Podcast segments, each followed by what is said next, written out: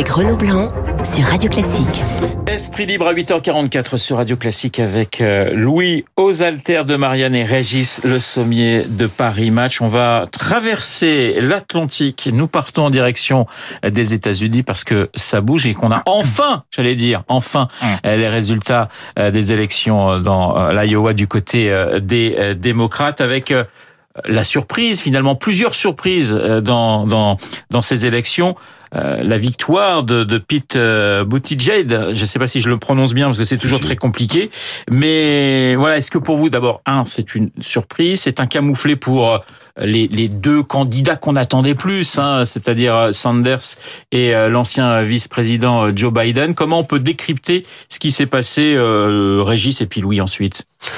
Ce qui s'est passé, c'est pour moi ça correspond vraiment à une, bérésina pour les pour les démocrates et ça ça je dirais euh, comment euh, handicape leur chance de battre Donald Trump. Oui, parce que euh, le problème de l'Iowa, l'Iowa c'est pas Bill Clinton, avant son élection, avait terminé quatrième dans l'Iowa, si vous voulez. Donc on peut pas. Et Barack Obama l'avait gagné avant de gagner l'élection présidentielle. Donc euh, on peut pas tirer des enseignements. C'est un caucus, c'est très particulier. Il va suivre le New Hampshire, euh, la, Caroline du Nord. Donc on, est euh, ça, ça va être plus important. Ça va être et puis ensuite les États du Midwest qui décideront qui va vraiment émerger et qui sera le candidat démocrate. Non, le problème qu'on a aujourd'hui, c'est d'abord ça a été une bérésina d'un point de vue de la de, de l'acte de vote, puisque ça a été une cacophonie incroyable. L'organisation. L'organisation. Euh, ensuite, que ce résultat, finalement, euh, dans un mouchoir de poche entre les deux premiers, donc Pete Buttigieg, dont on sait que finalement ce sera pas une candidature durable, celle de Sanders. Si Sanders avait gagné dans l'Iowa, là, il y avait peut-être pour l'aile gauche du Parti démocrate une chance. Et puis on sait que Sanders, lui, est capable d'électriser les jeunes, il est capable de, de rassembler. Bon, en tout cas, il y avait peut-être là un, un comment, une voie euh, pour les démocrates, mais euh, en tout état de cause, le, Parti démocrate est extrêmement divisé entre justement cette aile gauche de Sanders, Warren, et puis l'aile Biden, qui représente un petit peu les, les classiques et, euh, je dirais, l'orthodoxie démocrate type Clinton. Et on sait qu'entre les deux, c'est difficilement réconciliable. Donc, il y a, moi, je dirais qu'on est, on assiste à une guerre civile au sein des démocrates et qui font évidemment toutes les affaires de Donald Trump. Guerre civile, vous êtes d'accord avec cette expression, Louis? Oui, parce que ce qui est frappant, c'est que depuis des mois, des années même, le Parti démocrate ne sait pas comment prendre Donald Trump. Euh, D'ailleurs, on le voit, il est favori euh, de sa réélection, qui est une situation qu'on n'aurait pas imaginée il y a euh, il y a quatre ans, même au moment où Trump. c'est vrai, il y a quatre ans, on se posait la question. Euh, euh, comment est-ce qu'on peut imaginer qu'il puisse gagner? On se demande aujourd'hui comment il peut comment il peut perdre. tout à fait. C'est quand même euh, donc ça montre bien euh, bon que Trump a, a, su gérer sa présidence parce qu'il a notamment des résultats économiques, mais surtout que l'opposition, le Parti démocrate, n'a pas su comment faire avec ce président déstabilisant, déroutant. là vient de se terminer une phase judiciaire, c'est-à-dire qu'avec la procédure d'impeachment, ils ont pensé qu'il y avait un coup à jouer sur l'aspect juridique et pas politique, puisqu'ils l'ont mis en cause, tout en sachant très bien, et on l'a vu cette semaine, que l'issue était courue d'avance puisque le Sénat à majorité républicaine a acquitté Trump. Cette phase, euh, impulsée notamment par, par Nancy Pelosi à, la Chambre des, représentants, vient de se terminer. Vient enfin la phase politique avec cette primaire démocrate, mais dont effectivement les résultats rendent parfaitement illisible la position d'une opposition qui pourrait prendre Trump sur son propre terrain, c'est-à-dire le, social avant tout, parce que euh, Trump a beau être le président des euh, euh, des, des, des, échappées, des saillies choquantes sur Twitter, ces résultats, ils viennent quand même du fait que avec sa politique économique, il a répondu aux Américains des classes moyennes déclassées qui avaient perdu espoir en leur disant bah voilà regardez moi je veux faire monter les emplois. C'est au prix d'une politique qui est libérale sur bien des aspects protectionniste sur beaucoup d'autres aspects mais le parti démocrate n'est pas sur ce terrain-là. Et ça c'est c'est un grand malheur pour eux parce qu'ils peuvent pas répondre à Donald Trump sur ce qu'il fait véritablement. Et puis et puis il faut constater une chose c'est que Donald Trump est un président un président qui a de la chance. Vous savez Napoléon disait donnez-moi un général qui a de la chance. Mmh. c'est ce qui est de plus important finalement. Je prends juste les dernières séquences du début de l'année. Prenez le 2, 2 janvier il décide il prend la décision d'assassiner le général iranien Rassam Soleimani état de choc, est-ce qu'on va vers une guerre contre l'Iran, etc., etc. L'Iran riposte et puis l'Iran en ripostant abat un avion. Donc tout à coup, l'assassinat de Soleimani passe et puis l'Amérique, Donald Trump avec cet assassinat permet de dire on est comme les gendarmes, c'est nous qui comptons. C'est voilà, on a fait le ménage et on revient. Ensuite, la Chine, euh, guerre tarifaire, euh, Trump veut mettre, à, bas les pratiques euh, des Chinois, il, y a une partie de bras de fer qui se fait, et puis il y a le coronavirus qui, tout à coup, met euh, l'économie chinoise à genoux et finalement met toutes ces questions-là. Et Trump peut même se permettre d'envoyer un tweet à destination de Xi Jinping en disant ben, on va vous aider dans ce voilà. Ils se sont parlé d'ailleurs cette nuit au téléphone, le président. Voilà, voilà, tout à fait. Alors la procédure d'impeachment, elle est, elle est là également. Donc on a assisté à cette espèce de de, de discours de discours de l'état de l'union qu'on devrait plutôt appeler l'état de désunion puisque on a on a vu euh, donc Donald Trump refuser la poignée de main de Nancy Pelosi la leader de, euh, des démocrates à la chambre a déchiré... a déchiré son discours. C'est quand même quelque chose d'absolument incroyable. Et on n'avait jamais vu ça aux États-Unis jamais jamais. Et, et, surtout un, un, un symbole incroyable c'est-à-dire que Donald Trump termine son discours standing ovation des républicains qui sont debout et les démocrates muets assis. Donc on a on a vraiment l'incarnation entre travers ce congrès, euh, réunion de la Chambre et du Sénat, euh, de la division totale de cette Amérique. Et je terminerai par un chiffre incroyable qui, depuis, depuis Harry Truman, ce n'est jamais arrivé. Donald Trump a 94 de satisfait, de popularité dans son propre camp et seulement 7% chez les démocrates. C'est vraiment un écart jamais atteint et c'est symptomatique de ce qui est en train de se passer et symptomatique de ce qui est en train de réussir Donald Trump en, complément de ce qu'a dit mon ami, euh, c'est qu'il est en train de il a sécurisé sa base et c'est le seul, voilà, à vraiment avoir fait le, le plein.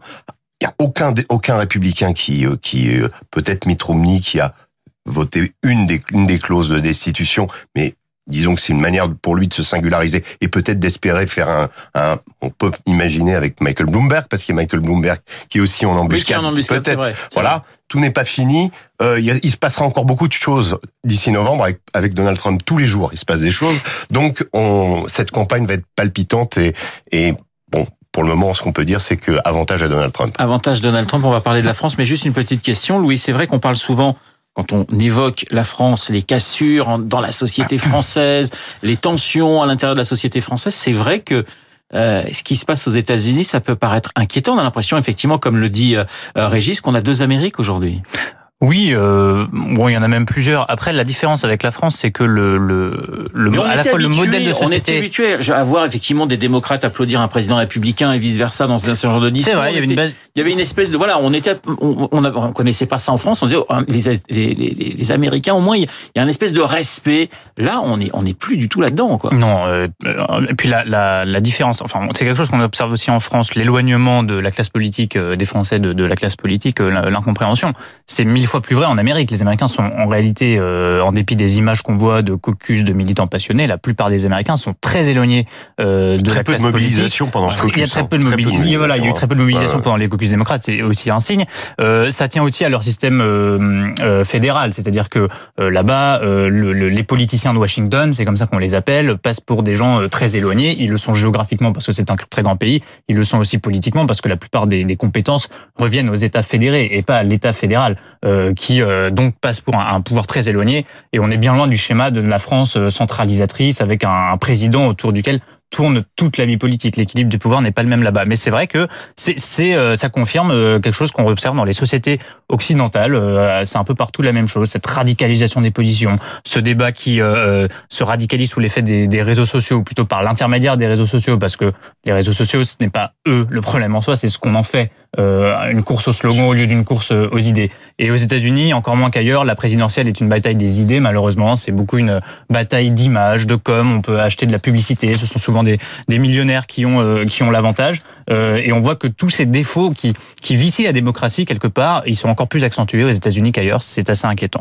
Alors retour, on retraverse l'Atlantique, retour en France avec le blues des marcheurs, des députés marcheurs qui vont euh, faire face aux amendements de la France insoumise. Hein. On va commencer à débattre euh, dans, dans, dans, quelques jours. On est à 22 000 amendements du côté de la France insoumise euh, pour la réforme des retraites. Et, et, et, on a effectivement des, des marcheurs qui se posent beaucoup, beaucoup de questions. Est-ce que pour vous, Louis, et puis je poserai évidemment la question à Régis, est-ce que le mal est profond? Bah, il l'est devenu. Euh, C'est-à-dire que là, avec l'épisode euh, du congé, vous savez, pour euh, décès euh, d'enfants, que la majorité n'a pas voulu euh, rallonger à, à, 12 jours au lieu de 5 jours, on a vraiment eu un symptôme de cette cassure entre une majorité parlementaire qui se sent parfaitement incomprise, voire inutile, et un gouvernement qui avance de façon technicienne euh, et de façon assez dénuée de sens politique euh, en réalité. Et ce qui a mis le feu au poudre, c'est quand euh, Emmanuel Macron, croyant habiter son rôle de président, a fait la leçon à sa majorité en disant qu'il fallait faire preuve d'humanité. Là, beaucoup des députés qui certes ont été élus grâce à la photo d'Emmanuel Macron sur la affiche, mais qui sont ceux qui, sur le terrain, euh, prennent toutes les engueulades liées à la réforme des retraites, qui se sont fait casser leur permanence, saccager leurs locaux, euh, et qui sont à, à portée d'électeurs, et c'est bien normal, c'est leur métier, sont venus dire aux ministres et aux conseillers ministériels qui voient, eux, beaucoup moins d'électeurs, euh, mais ce n'est plus possible, on ne fait pas de la politique comme ça, ayez au moins un, un début de sens politique.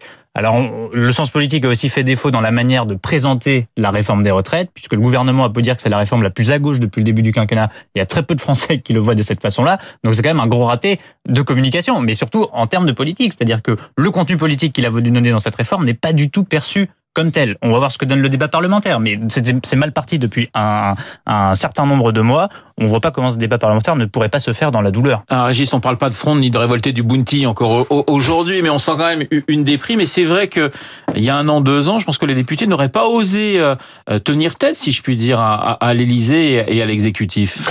Non, euh, en fait, il y a un problème, une crise existentielle, mais je pense que cette crise existentielle, elle existe, elle est, elle est, elle est fondatrice au, au mouvement d'Emmanuel Macron, c'est-à-dire à son arrivée au pouvoir. C'est-à-dire que ce qu'on a, ce qu'on s'aperçoit, finalement, c'est le retour de cette, espèce de, de, de, de, constante de la politique française depuis la Révolution française, c'est-à-dire l'existence d'une droite et d'une gauche. Et là, euh, d'avoir tenté la synthèse à un moment, disant voilà, euh, il faut faire du neuf, il faut faire euh, voilà, il faut aller de l'avant, la société évolue, etc., etc.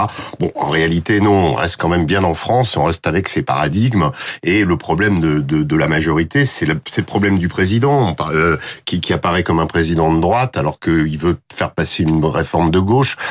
voilà, et là, cette confusion en général, elle est aussi liée à peut-être une inexpérience aussi de la part euh, des parlementaires, c'est-à-dire que il a fallu trouver des gens nouveaux, et bon, ils ont pas beaucoup, pas beaucoup d'expérience, il y en a qui se sont recyclés, mais euh, bon, tout ça est un peu, euh, c'est peut-être un péché de jeunesse de cette nouvelle formation politique qui a du mal à s'imposer dans un paysage qui, au contraire, euh, revient et est extrêmement conservateur, affrontement droite-gauche, voilà ce qui, ce qui on, le voit bien, on le voit bien. Et en plus, par lier de déprime, il y a quand même les municipales qui arrivent derrière et qui sont pas très prometteuses non plus. Il nous reste 10 secondes. Euh, Louis, c'est vrai que est-ce qu'on va retrouver ce débat droite-gauche avec euh, juste dans l'hémicycle avec avec la, la, question des, des retraites et, et, ces débats enflammés qu'on peut avoir euh, pas les Bourbons. Il nous reste vraiment 10 secondes. Moins dans les retraites, mais au municipal, je vous prends un exemple. Si le second tour des municipales à Paris, c'est Hidalgo contre Dati, que fait la Macronie? Ils sont de droite ou ils sont de gauche? On verra.